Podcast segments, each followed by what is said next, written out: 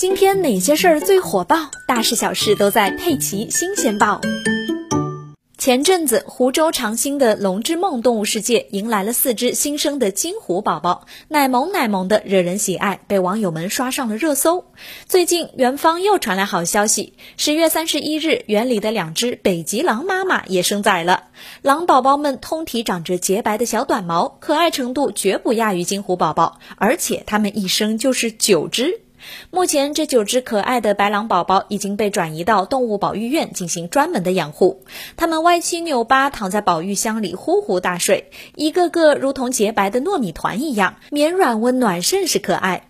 动物保育员介绍，小狼崽们刚出生时体重大约在二百六十至三百八十克之间，两公七母。为了区分它们，每只小狼崽身上的不同部位都被保育员标上了紫色的印记，以便实时跟踪记录每个小家伙的饮食和生长情况。